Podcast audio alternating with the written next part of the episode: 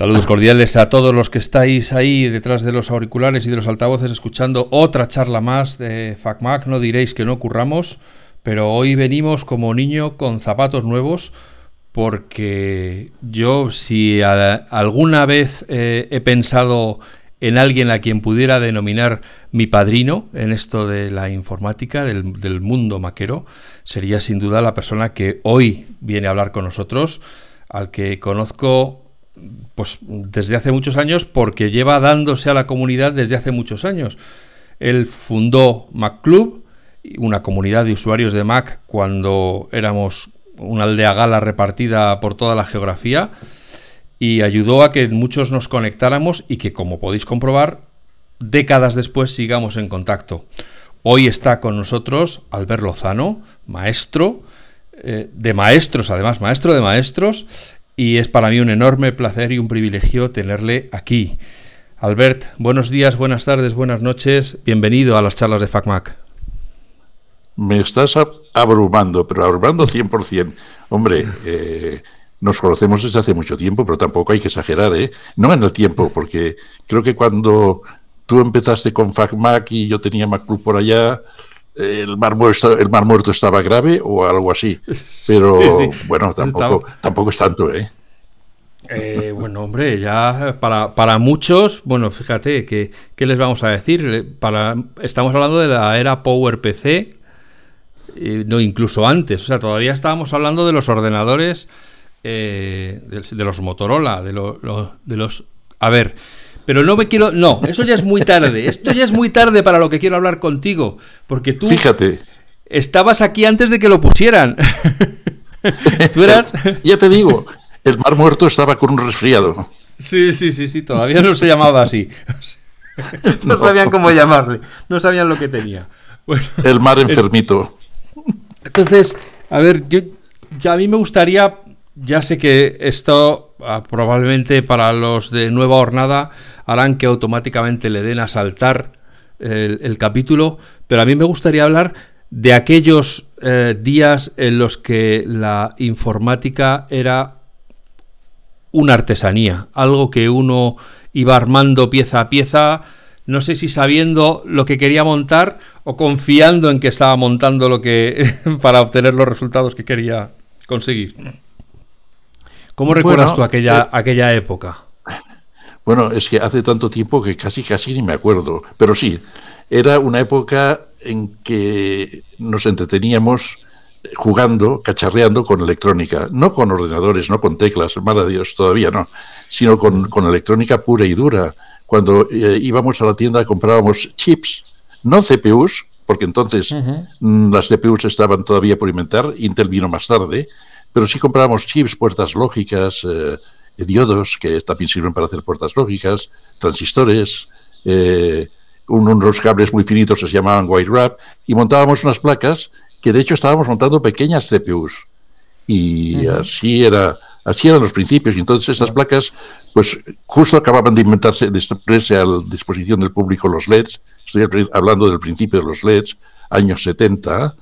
Y en aquella, con estas placas hacíamos unos ordenadores que si les puede llamar ordenador, pues bueno, que eh, con una serie de botones encendías y apagabas LEDs de acuerdo con un programa que tú establecías en una matriz de diodos. Fíjate cómo suena eso. O sea, no, se puede ni explicar. Y todo a golpe, de, a golpe de soldador y estaño. Sí, programabas con el soldador. O sea, eh, que, cruzabas una serie de, de cables y empezabas a soldar diodos en esos cables y estabas creando un programa. Según la posición del diodo en la matriz, imagínate un crucigrama, y en las casillas del crucigrama ponías diodos, y esos diodos eran unos o ceros si no había diodo. Entonces, por un lado del crucigrama metías eh, corriente y por otro lado sacabas el resultado. Bueno, eh, era una memoria, pero una memoria mm, que para hacer una memoria de de 20 bits necesitabas 20 diodos. Bueno, 20 no, porque los ceros no contaban. 20 casillas del crucigrama. Y eso ya era un rato de soldar. Pero era divertido porque, mira, eh, eh, le ponías unos interruptores de entrada y unas, eh, a la salida podías poner relés o, LEDs y con eso te, te, estabas montando tu pequeña CPU. Bueno, así empezamos, pero eso, ya te digo, es prehistoria y es muy difícil explicar y sobre todo de pensar que que, haya alguien que eso le haya divertido. A mí me divirtió, pero la gente de hoy en día, la gente joven dirá, ¿y eso era divertido? Eso era un collazo, pues también. Pero, y, en aquella época las tiendas de electrónica eran casi como una ferretería, ¿no? sí. Tenían las cosas metidas en cajoncitos y tú ibas y pedías. Sí, sí, sí, sí, sí, exactamente. Lo que pasa es que lo que más vendían en aquella época, mm, yo porque me metí entonces en aquellos, en el 69, 70 me metí en la electrónica digital, pero en aquella época lo que ibas a las tiendas era comprar lámparas. Bueno, pero no lámparas de iluminar, no lámparas de colgar del techo, sino mm. que las radios y los televisores por dentro llevaban una cosa que se llamaban lámparas o válvulas, dicho de otra forma. Y estas tiendas vendían válvulas pero también empezaron a vender transistores y diodos, y los que nos quisimos meter en el tema digital usábamos esos transistores y esos diodos y esas resistencias para eh, hacer eh, mm, binario, unos y ceros, no para eh, amplificar un sonido y meter una imagen en la pantalla del televisor, que era para lo que se hacía en esas tiendas. todavía queda alguna tienda de esas, lo que pasa es que ahora venden otras cosas, pero de aquellas de aquellas época en Barcelona al menos yo mm, tengo constancia de una seguro que todavía funciona y todavía va la gente a comprar cacharrines, pero claro, van a comprar cosas más modernas que aquello que teníamos en aquella época. Claro. Yo que el único, prácticamente el único contacto que he tenido con la electrónica artesana mm, era en la clase de pretecnología del colegio. Recuerdo que los transistores tienen un código de color para saber qué es lo que tenía, ¿no? Sería una, tenía una serie de rayitas y, un, y uno eran tres marrones y una verde, o tres marrones y una amarilla, o roja, algo así me suena, ¿eh? Bueno, eso, sigue estando. No son los transistores, los transistores tenían una denominación, eh, un código de letras, había la denominación europea, que era y la japonesa, que era un código de letras y números. O sea, un transistor podía ser un OC70, por decir algo, que era un transistor de baja frecuencia. Ah, una resistencia. No viene en tecnología. Tú estás hablando de las resistencias que eran eh, codificadas. O sea, claro, una resistencia pequeña, porque eran pequeñas ya entonces. Eh, tú no puedes meter, escribir un valor de eh, un, 1200 ohmios con una tolerancia del 5%. ¿Cómo escribes tú eso en una cosita tan pequeña? Un código de colores. Era un buen invento. Y ese código de colores sigue siendo factible. Lo que pasa es que hoy en día las resistencias son mucho más pequeñas y ya no cabe ni el código de colores. Pero bueno, las compras o te las vende el, fabricante con un valor y tienes que fiarte de su palabra y ya está, no andar mirando colorines. Pero sí, era color desde el negro, que era el cero, y tiradas para arriba, hasta el, negro el cero, hasta el blanco, que era el 9, y el, marrón el 1, el rojo el 2, todavía me acuerdo. Fíjate. Oye, y en aquella época, aparte de las ganas de probar cosas nuevas, ¿cómo investigabas o cómo te llegaban cosas que se podían hacer con, con esos cacharrines que se compraban en, en las tiendas de electrónica? Bueno, en el, fíjate, es que el, yo en la, con la electrónica digital, yo había antes había estado con la, electrónica analógica. Es evidente que eh, yo nací con una lámpara debajo del brazo, con una bombilla, lo que quieras. Eh, entonces, eh, era radioaficionado cuando tenía cuando era un, puber un impuber. Era un, radioaficionado y ya me hacía mis emisoras mis aparatos de radio. Eso es lo que era la electrónica analógica. Pero ya tenía familiaridad, con la electrónica. En el año 69 empecé a trabajar en una empresa eh, que vendía calculadoras electrónicas. Mm, bueno electrónicas calculadoras ¿eh? de electrónicas, mm, se puede decir electrónicas porque, eh, porque no sé por qué, porque llevaba una manivela y tú le dabas vueltas a la manivela y eso, eso calculaba. Pero esa empresa enseguida empezó a, comercializar aquí en España calculadoras electrónicas y entonces me vi de repente metido en el mundo digital. Ah, aprovechaba lo que yo conocía de electrónica analógica y entonces empecé a hacer eh, inventos digitales. Así, por ejemplo, podía escoger unas, eh, las, calculadoras tenían una pantalla, esta pantalla estaba hecha con unas, unos números que se iluminaban por medio de polarización del gas neón, eh, cosas muy, muy curiosas que hoy en día ya ni se ven, ni, se, ni creo que se vean salvo en museos. Y entonces, aprovechando estos números, lo que yo estaba conociendo trabajando en esta empresa de calculadoras, eh, pues empecé a hacer mis, mis propias calculadoras. Mi calculadora pues sería una una serie de numeradores que numeraban del, del 1 al 0 y, y después al lado otro que numeraba y del 1 al 10, el otro también, y me hacía contadores. Entonces mm, empecé a fabricar, o sea, a nivel digital, empecé haciéndome eh, con, eh, con, la electrónica, aprovechando la que electrónica que yo conocía de, analógica, hacer contadores eh, con unas, unos números que iban contando. Y era divertido porque ponías una fotoeléctrica a la entrada del sitio cuando trabajaba y cada vez que entraba una persona contaba el contador. Y eso lo hizo gracias a mis jefes. Y me enviaron a Holanda. Y ahí ya la cosa cambió. Pero de todas formas, sí, espera, déjame que te interrumpa porque yo te tengo que preguntar, perdón, porque para mí es un misterio y supongo que la mayor parte de los que nos están escuchando tienen la misma interrogación sobre su cabeza porque utilizas electrónica analógica y para mí eso son cosas que no, que, no cuadran. O sea, la electrónica puede ser analógica. ¿Qué, quiere decir electrónica analógica? Electrónica analógica es, por ejemplo, los transistores que hay en una radio, que la radio suele ser ahora ya menos analógica, eh, y que eh, amplifican la señal o, de un tocadiscos o de un eh, cassette, si hablamos de cosas muy antiguas, que amplifican analógicamente la señal, que tú lo pones medio voltio en la entrada y en la salida te da un voltio, el amplificado. Si en esa salida pones un altavoz con una señal muy pequeñita en la entrada, que puede venir de un micrófono, de eh, décimas de, o milésimas de voltio, pasas analógicamente y lo vas amplificando con una serie de transistores hasta llegar a un altavoz. Y así has inventado el, el publicadres, ¿cómo sería? Esas trompetas que portan, que llevan, perdón, los manifestantes cuando hablan el megáfono, eso. El megáfono, pues, has, inventado el megáfono. Eso es analogía, porque una señal pequeña se representa análogamente amplificada en una grande, que es el altavoz. Ahora, llegaba el momento de aprovechar eso a nivel digital. Bueno, pues eh, yo puedo coger un transistor y decirle, en vez de decirle que me amplifique eh, de medio voltio a un voltio, ese transistor, yo le digo, no, no, o te meto cero y no me amplificas nada, o te meto una burrada, un voltio, y a la salida me dejas un voltio. Y he hecho una, un cero y uno. Si hago ceros y unos, lo demás ya viene sentado toda la parte digital, claro, porque no son más que ceros y unos. Eh, fácil, ¿o no? Facilísimo, vamos, vamos, estoy por ponerme yo ahora mismo a hacer ceros, ceros en mi época estudiante mm, sí que conseguí, sí que conseguí sacar, amplificar varios ceros y, unos también, pero no, nunca conseguí ningún resultado positivo de ellos. Oye, entonces va a ver que te había dejado subiéndote en un avión a Holanda. Sí. Me fui a una empresa que se llama Philips, no sé si te suena. algo me suena, sí. Sí, en un pueblo que se llama Eindhoven. Nunca he sabido pronunciarlo bien, pero es Eindhoven o algo así, dicen los holandeses. Lo, que nosotros decimos Eindhoven. Porque en aquel momento... ¿eh? Lo que nosotros decimos Eindhoven. es que la primera vez que yo eh, llegué a aterricé eh, en Ámsterdam, me fui a la estación y empecé a preguntar por el tren para Eindhoven. Y ni Cristo me entendía. El tren para Eindhoven me decían. Eindhoven, Eindhoven. Y yo, no, pues empecé a intentar pronunciarlo. Eh, Eindhoven, Eindhoven. Nada, no había manera.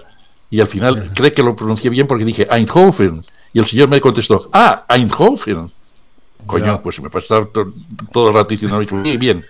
Eh, estuve allí en Eindhoven eh, aprendiendo cómo funcionaban, porque en aquella época Philips también hacía electrónica analógica, se acababa de meter en la digital acaban de comprar una empresa de, ordenadores, bueno, en aquella época, ya puedes imaginar cómo era un ordenador, un, ¿qué te diría yo? Un iPod de hoy en día era como 10.000 veces más potente o un millón de veces más potente que un ordenador de aquellos. Aquellos ordenadores eran, eh, venían de la Alemania Oriental, de una fábrica que estaba en un pueblo, no te, mm, no te rías, ¿eh? el nombre del pueblo era Somerda y continúa estando. ¿Y, los, ordenadores eran buenos?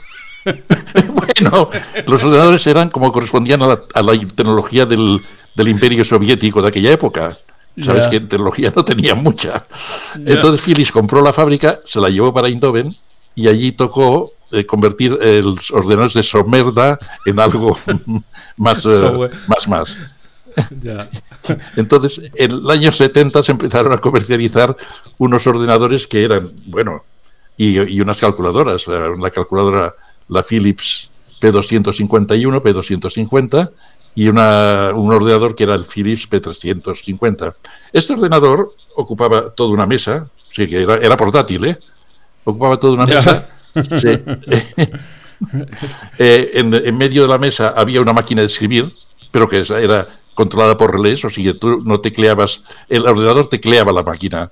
Y después había una, un cajón enorme, eh, normalmente en las mesas están los books para meter tus cosas, los eh, cajones, ahí no, ahí había electrónica. Bueno, eso era electrónica digital, claro, y me tocó aprenderme cómo funcionaba eso, porque yo tenía que ir allá a las Holandas, aprender cómo funcionaba eso, y volver a España a dar cursos a los que serían los técnicos de mantenimiento en, en, eh, este país. O sea, mm, ah, complicado, ¿no? Bueno, o sea, que, tu, pues, eh, empresa iba, iba a distribuir esos ordenadores en España, o iba a intentar sí, la empresa, ordenadores en España. Exacto, la empresa ya extinta se, llama, se llamaba Gispert. No sé si has oído hablar de ella porque ya, eh, ya cerró hace muchos años. Sí, Entonces, sí sí. Debe de quedar algún residuo, pero ya como tiendas eh, separadas de lo que era la empresa. Era una empresa muy grande, por cierto, en aquella época. Vale, entonces yo me fui allí a aprender cómo funcionaban los eh, ordenadores estos y venía aquí a dar cursillos a la gente. Los dábamos en hoteles, era estaba muy bien montada la cosa.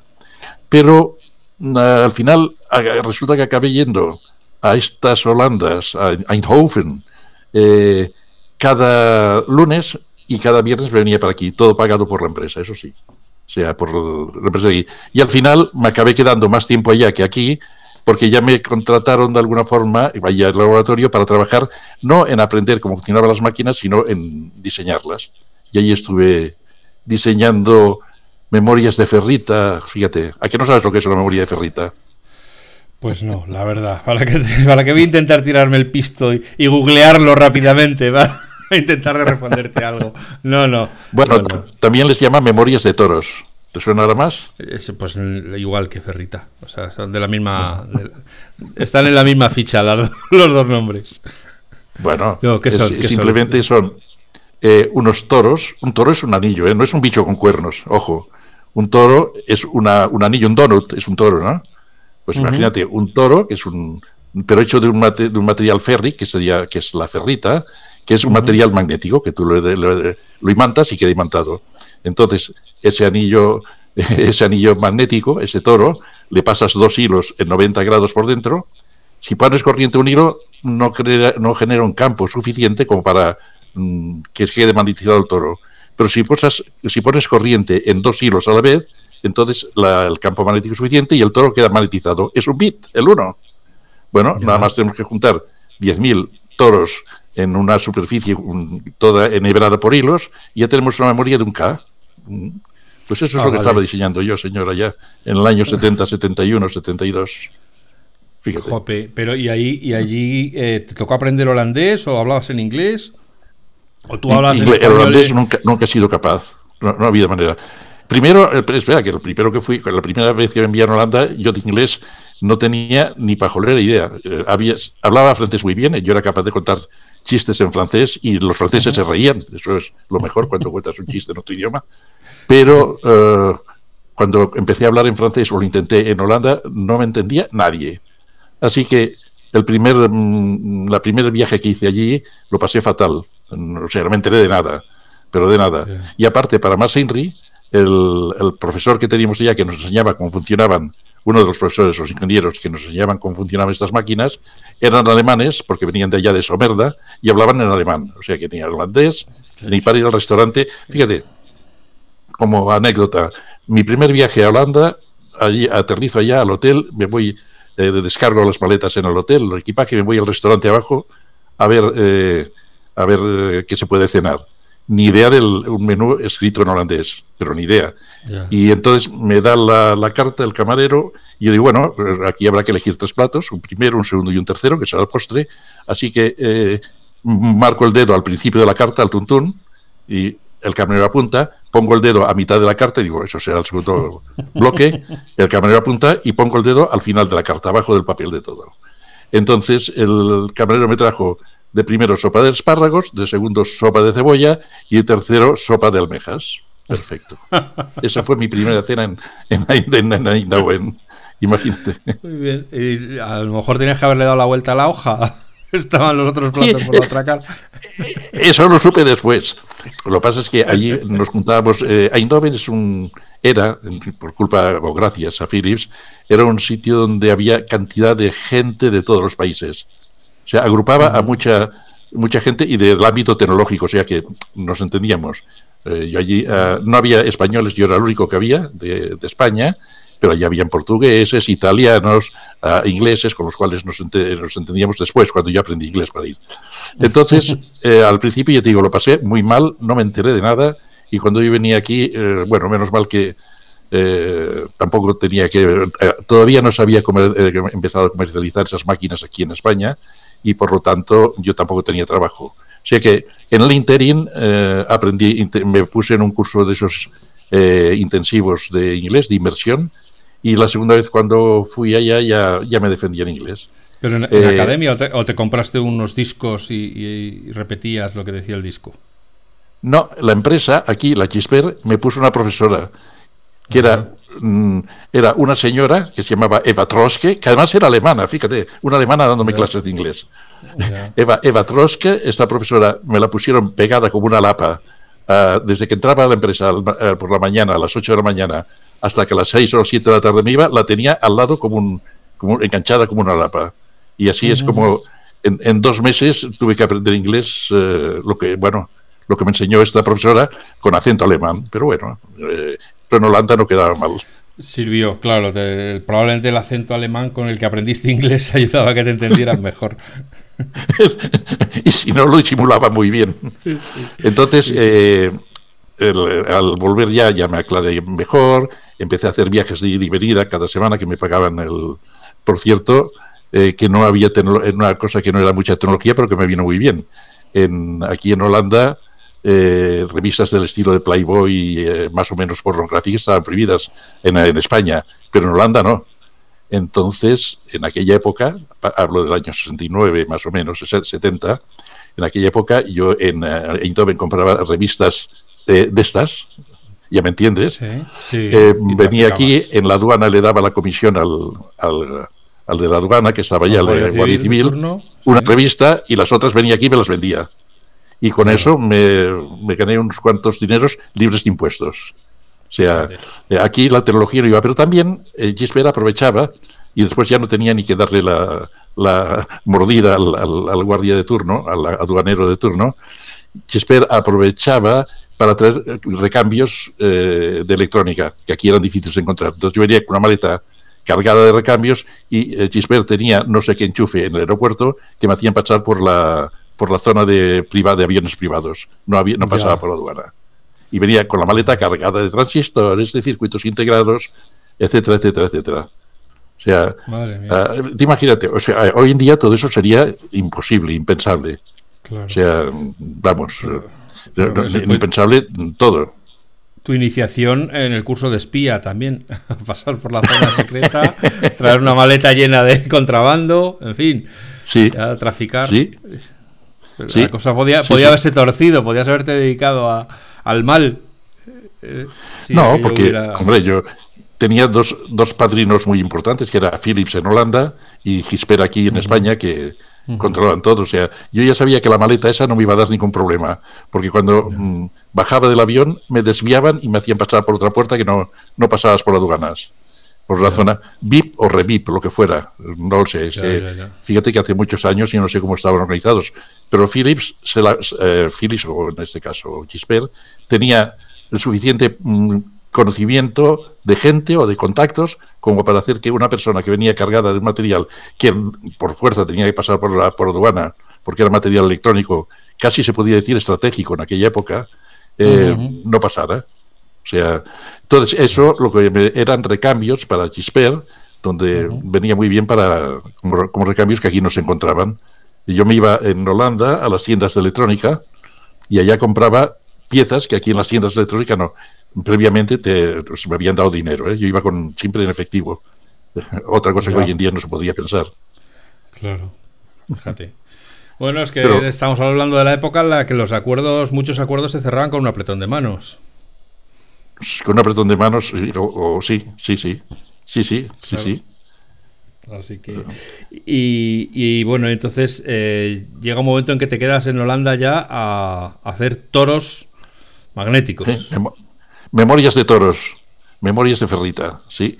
Me quedo ahí en Holanda. No, pero yo continuo viniendo cada fin de semana, mm, venía aquí. O eh, es, curioso, o sea, yo me, me llegué a conocer todas las azafatas, azafatos, a pilotos y comandantes de avión de, de aquella época que hacían los vuelos de Barcelona a Ámsterdam. O sea, ya, eh, o sea, yo ya ni me sentaba en la, ni en clase turística ni en primera, no había en aquella época era que estos vuelos primera, sino que me iba a la cabina y junto con el, el, comandante y el, y el copy nos tomábamos un whisky.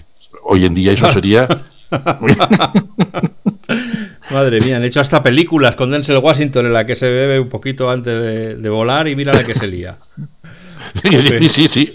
No, pues en, en aquella época no, no, no, no era, no, era problema, o sea. Como se suele decir, pocas cosas pasaban, ¿no? Para, las condiciones que había. Sí, no, cierto, cierto, o sea, pero vamos, eh, tomarte un whisky mientras estás volando, a pesar de que se sube un poco la cabeza, supongo que si, si has volado mucho lo sabrás, ¿no? Pero mientras estás volando y pilotando un avión, que en aquella época los aviones se pilotaban más que ahora, ahora son mucho más automáticos, eh, pero bueno, pues te podían tomar un whisky o dos y en la hora y pico que duraba el viaje, pues ya está suficiente para no llegar contento. Te, recuerdo que en aquella época tampoco había controles de alcoholemia en la carretera, ¿eh? ya. ningún problema. no, no, claro, claro. ¿Y se, ponía ya el cinturón? ¿Había ya cinturón en los aviones? sí, sí, sí, sí, sí. Eso yo, desde mi primer vuelo que, tenía, que era yo un chaval, que fue Barcelona-Valencia, con un dolor de muelas impresionante, ya habían, y era un avión de hélice, ya habían uh, cinturones. Supongo que los cinturones, sí, sí. En los coches no, ¿eh? Yo me acuerdo que en el año 72 yo tenía un SEAT 124 y estuve encantado de ponerme un cinturón cuando no era obligatorio, pero mira, me hacía ilusión ver el cinturón del coche. Y también le puse más electrónica, ¿eh? de la que venía de fábrica, claro. Ya me, ya me puedo imaginar. Sí, puse un cuenta revoluciones digital, que en aquella época, aprovechando piezas de calculadoras de Chisper y de Philips, me hice un cuenta revoluciones digital, digital porque lo activabas con los dedos, pero aparte tenía una pantalla y mira, veías en digital las revoluciones del, del motor. Eh, no era difícil de hacer porque es un montador digital muy sencillo, pero quedaba muy bien, quedaba muy, muy impresive en el, en el tablier del coche, una cosa con unos numerotes gordos, números de, de 5 centímetros de alto cada número, y que iban bailando conforme el motor iba girando. Pero, ¿y sería a lo mejor hasta más fiable que el, que el, que el analógico que traía el coche o...? ¿O no? sí, hombre, claro, iba controlado por un cristal de cuarzo. Imagínate, un cristal de cuarzo que es lo mismo que controla tus relojes no conectados a Internet. o sea, la predicción pues de un segundo en un millón de años, claro que sí. Iba controlado por un cristal de cuarzo, que yo además eran cristales profesionales que yo aprovechaba de, del material de los ordenadores, que eran cristales de una estabilidad absoluta y seguro que era mucho más fiable. Además, me daba hasta la décima de revolución décimas y centésimas. Lo que pasa es que era una tontería porque con la estabilidad que tenía el motor del SEA 124 aquella época, las décimas y centésimas no paraban de bailar, no había manera. Claro. Pero siempre tenías más precisión, sobre todo con el motor parado, marcaba un cero perfecto. Oye, hacemos un, fast forward hacia el presente porque yo siempre tengo una duda eh, con los teléfonos móviles. Sabes que ahora todos los teléfonos móviles tienen los mapas y algunas aplicaciones de mapas, todas no, ¿verdad, Apple? Eh, te ponen a qué velocidad vas y rara vez coincide la velocidad que te dice el teléfono que, llevas en el coche con la que marca el velocímetro del coche. Y yo, a la hora de los límites de velocidad, no sé si fiarme del que me marca el coche o, de, o del que dice el teléfono. A ver, que va eh, por satélite. A ver, aquí la tecnología eh, más que la tecnología entra la ley. Eh, eh, no se sabe, pero los fabricantes de automóviles sí lo saben, sobre todo los fabricantes de las centralitas, como vos, todos los coches llevan un pequeño ordenador dentro, que es lo que le llaman la centralita. y, o dos o tres, a veces más. Entonces esta centralita es la que recoge información de las ruedas, del motor y la envía, entre otras, eh, entre otras cosas, entre otras cosas, envía la información al tablier y al cuenta kilómetros tuyo. Bien, eh, suele haber una, un cambio por software que, que, diga que lo que tú ves en la, en la mm, pantalla de tu, de, de, tu tablier, de tu coche, sea entre un 5 y un 10% inferior a tu velocidad real. Eso viene de fábrica. O sea, no es, eh, no es un fallo, está hecho a propósito, precisamente para, eh, para hacer que la, eh, algunos fabricantes no lo quieren aplicar, pero es muy generalizado, para hacer que, el, que no te pases de los límites de velocidad. O sea, tú tienes un margen de seguridad entre un 5 y un 10% en tu coche. Si tú crees que vas a, a 100, ah. en realidad estás, yendo a 95. Por lo tanto, si ves un radar de 100, no te va, no te va a pillar.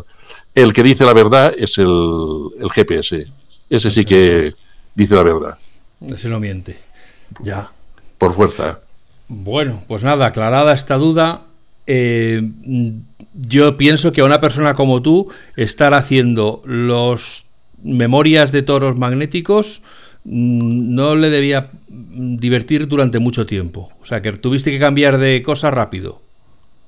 ¿Hacia dónde fuiste después del, después de las memorias? De mm, a ver, estamos hablando. Eh, me fui, hombre, con lo que había aprendido allá y, todo el tema de calculadoras y aquellos ordenadores primitivos mm, que venían de Somerda.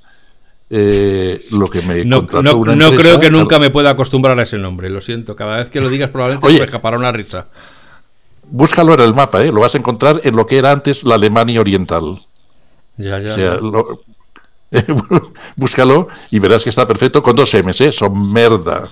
Sí, sí, o sea, con, recochineo. No, no, con dos M's, no con recochineo, con dos M's. Sí, sí, por eso, o sea que sintiéndolo, lo tienes que decir, son merda. de todas formas, tú ah, pilla el Google Maps y busca un pueblo que se llama Cagar, con K, y lo vas a encontrar en Alemania. Y busca otro que se llama Repente, tal como suena y puedes establecer un, un, recorrido en Google Maps de cagar a repente. Pruébalo. Vale, vale. O de repente a cagar. Eso es de repente a cagar. Eso ¿Y qué vas a cagar? Pues somerda, claro. Está claro. Es que los, los alemanes ya sabes que son muy eh, explícitos en todo, muy concisos. Totalmente. bueno, entonces, pues volvamos eh, eh, cuando regresé aquí ya cansado de toros y de, las máquinas eso, merda, lo que, eh, lo que me contrató aquí es una empresa que se llamaba Cosmo, que ya no existe naturalmente, que fabricaba tocadiscos. Tocadiscos me refiero a unas maletas, es que hoy en día eso ya es, es prehistoria musical. Unas maletas que tú le abrías, en la tapa había un altavoz y había un plato que giraba y ahí ponías un disco de vinilo y sonaba. Los discos de vinilo sí que lo recordarás, ¿no? Ya tienes sí, la edad. Claro, claro. Sí, sí, sí, sí. Ah. Además ahora se están poniendo de moda de nuevo. Entonces me contrató esta empresa para, para fabricar una calculadora de portátil de bolsillo. Y yo estuve un par de años en esta empresa, pusieron todos los medios a mi disposición, diseñando unas calculadoras y para Industrias Cosmo, para los tocadiscos, y les diseñé una calculadora pequeña del tamaño un poco más grande que un, teléfono móvil actual. Y la diseñé y cuando íbamos a ponerlas en producción, el dueño de la empresa, el que manda más, que se llamaba Galindo, por cierto, y tenía un Porsche, para más información detallada, y ahora ya no eh, está muy, muy muerto el señor, eh, dijo que había pensado bien y que eso de las calculadoras no tenía futuro y que dejaba el proyecto. Pues lo dejó. ¿eh? Visionario, vamos, ni Elon Musk, o sea, visionario total. Entonces, un señor que nos venía de un representante de electrónica que nos venía ahí a ofrecer componentes y tal, me dijo, oye, hay una empresa en Vinaroz que creo que quiere hacer calculadoras, ¿por qué no te pones en contacto o te pongo en contacto con ellos? Y sí, así fue que me fui al, al, año 73, estaba yo viajando ya en el coche para un pueblo que es Vinaroz, Chiglamega, o algo así, Vinaroz, en la provincia de... Valencia. Pasado a Valencia Eh, pues allí, y allí había una fábrica que se llamaba TRQ, Talleres Radioeléctricos Gerol, que se dedicaba a fabricar estabilizadores para televisión. Otra cosa que tecnología punta en aquella época y que hoy en día, ¿a qué no sabes lo que es? Pues yo supongo que tendrá algo que ver con la corriente, claro. Con, sí, exacto. La corriente en aquella época no era tan estable como hoy en día. Subía, bajaba. Entonces había un. Cada televisor veías debajo. Estaba, los televisores estaban en una mesita con una repisa debajo. Entonces veías el televisor encima y debajo una caja cuadrada con un LED, hay un LED, no, una bombilla, una luz, una luz que eh, lo que hacía que esta, esta caja era estabilizar la, la corriente para que al televisor le llegaran siempre los 220 o los 125 voltios, independientemente de las subidas y bajadas.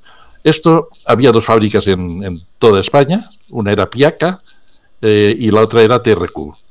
Y entonces este TRQ mm, pensaba que ya era época de... Eh, en el año 70 ya el, tío era un visionario, eso sí que es verdad, el, señor Querol, y eh, que por cierto todavía está... Todavía vive, tiene un montón de años, y tuve ocasión de contactar con él a través de Facebook, imagínate. Eh, entonces, este señor estaba diciendo, bueno, estos los estabilizadores a la que las compañías eléctricas empiecen a suministrar la corriente como Dios manda, yo no voy a tener negocio. Y dice, quiero hacer calculadoras. Como se enteró a través de este representante de que yo estaba diseñando unas calculadoras en Industrias Cosmo, pues me llamaron, fui y estuve dos años más allí, hasta el 75, eh, diseñando calculadoras y aquí sí que se vendieron y muchas. O sea, de hecho todavía eh, se encuentran. Eh, todavía hay calculadoras de esta fábrica. ¿Perdona? Sí. No, no, te iba a ah. preguntar, aunque para los que nos, para la mayor parte o para buena parte de los que nos escuchen no tenga ningún sentido, te iba a preguntar si te acordabas cuál era tu sueldo en pesetas en aquella época. Sí, mm, sí, sí, sí, sí, espera. Espera, me acuerdo que pedí un. Yo cobraba. A ver, cuando estaba en para Philips, cobraba en pesetas, son que eran unas 10.000 pesetas al mes. Mm, que son 60 ¿Lo calculas en euros tú? 60 euros, sí. Sí, pues eso al mes. Eh, año 69, ¿eh? eh ten en cuenta que una, una Coca-Cola costaba eh, pues dos pesetas. el litro de gasolina podía costar un par de o tres pesetas. claro, eh, nada que ver con ahora, hoy en día.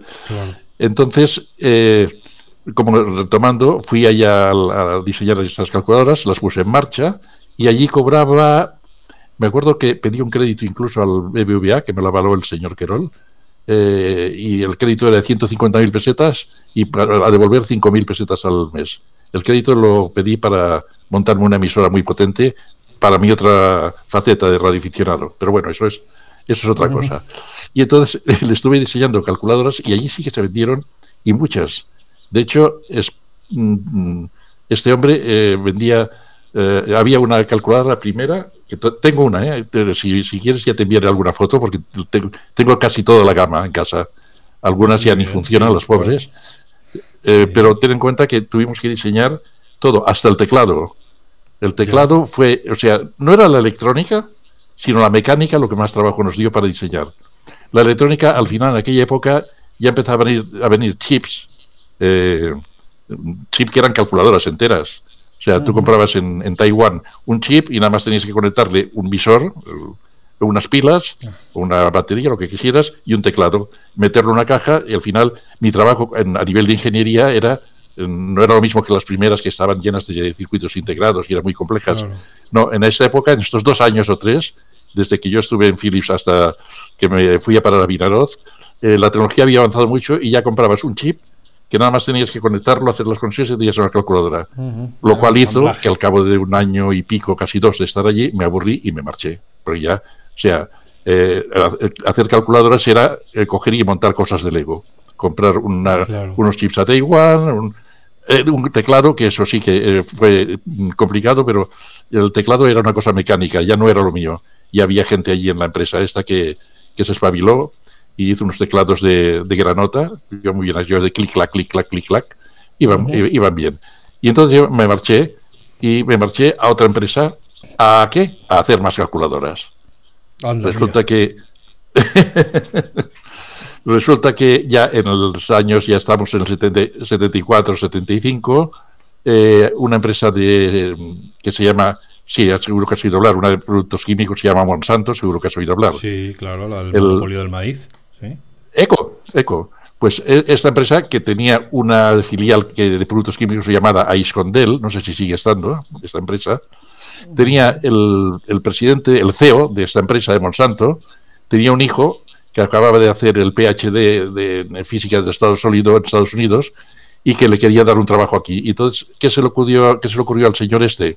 Pues le ocurrió eh, juntar a su hijo y a mí y decir, oye, mm, esto de las calculadoras que está haciendo este, refiriéndose a mí, parece interesante. Te voy a poner una fábrica, le puso una fábrica a su hijo, él eh, le buscó un comercial, toda una infraestructura y diseñó unas calculadoras que se fabricaron allá y se vendieron en cantidades enormes. Claro, aquí había el potencial el potencial económico de Monsanto y Iscondel detrás. O sea, y, de, hecho, Media Sardañola era, era de ellos. es un pueblo que está cerca de Barcelona. Y allí estuve también. ¿Eran ah, calculadoras con las funciones básicas o ya eran calculadoras avanzadas? No, no. en aquella época, como ya comprábamos los chips a, Taiwán, venían de Taiwán casi siempre, eh, no, de, no, de, China, en aquella época no era como ahora, ya comprábamos los chips a Taiwán y eran calculadoras que ya venían, tú comprabas el chip con las funciones que quisieras, ya había hasta raíz cuadrada y todo, sumar, restar, multiplicar, dividir, raíz cuadrada y tanto por ciento. O sea, incluso ya había chips con, eh, con eh, que eran calculadoras científicas. Quiero decir que lo que pasa es que en, aquí en esta empresa hicimos calculadoras de sobremesa, no las que yo venía de hacer en, en, allá en Vinaroz, que eran todas de bolsillo, sino calculadoras de sobremesa grandes. La marca era Condata. Eh, todavía, si miras en Wallapop o en eBay, todavía se encuentra alguna, alguna de ellas. ¿Con, su rollito de papel para imprimir? No. su rollito? No, no tenía... No, no, no. no. Eh, era, era demasiado compleja la tecnología para para el tema de fabricación. O sea, eh, la fabricación era una nave donde había unas chicas que iban soldando y meterse la impresora, no. Eh, cuando yo me fui, con Data continuó un tiempo, pero después ya este, el, hijo del presidente se montó otro negocio y se fue para Valencia y cerró la fábrica de, calculadoras. Pero mientras vendieron miles y miles de calculadoras estas, pero nada más tenían una pantalla. Eran de sobremesa, grandes, del tamaño de, bien un par de palmos de ancho por un palmo y medio de profundidad, con una pantalla grande y todo lo demás teclado.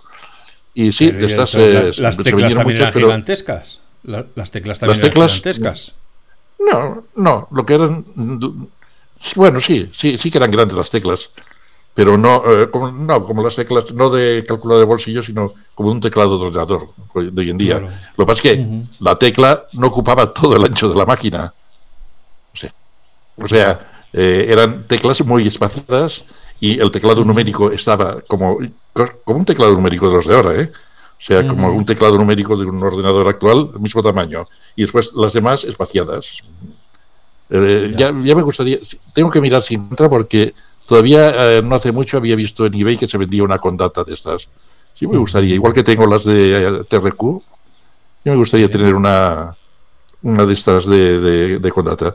Total, que de ahí, ahí ya estaba, cuando dejé el tema de Condata, eh, de Sardañola, ya casi a punto de meter un pie en el tema de la informática de entonces. Ya. O sea, y ahí lo dejo. ahí, aquí, aquí se acaba el primer capítulo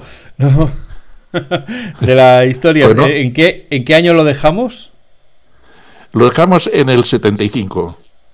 En el, 75, Bueno, o sea que grandes, grandes cambios para España, para ti y para la tecnología. 74, 74, 75. Buah. Digamos que un poco en, ese mismo año, en el 76, Apple sacó el Apple II. Empezamos a jugar con, con eh, Altairs, eh, unos ordenadores. Eh, ahí empezaba ya lo que sería la prehistoria de la informática actual. y que conste que digo una cosa, yo tuve mucho antes de que saliera el Macintosh y naturalmente el Windows 95, yo tuve en Barcelona, en donde trabajaba, en, mi oficina, tuve una máquina con ventanas. Y no era la Cheros, que también la tuve. ¿Eh? O sea que hubo predecesores, predecesores, que no se saben o no se han conocido. Uy, qué bien, si tenemos hasta cliffhanger y todo para, el siguiente episodio. Uy, qué bueno.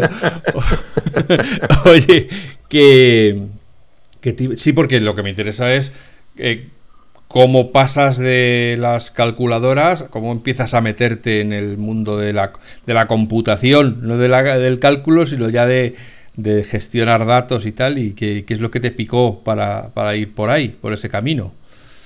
sí, que, hombre.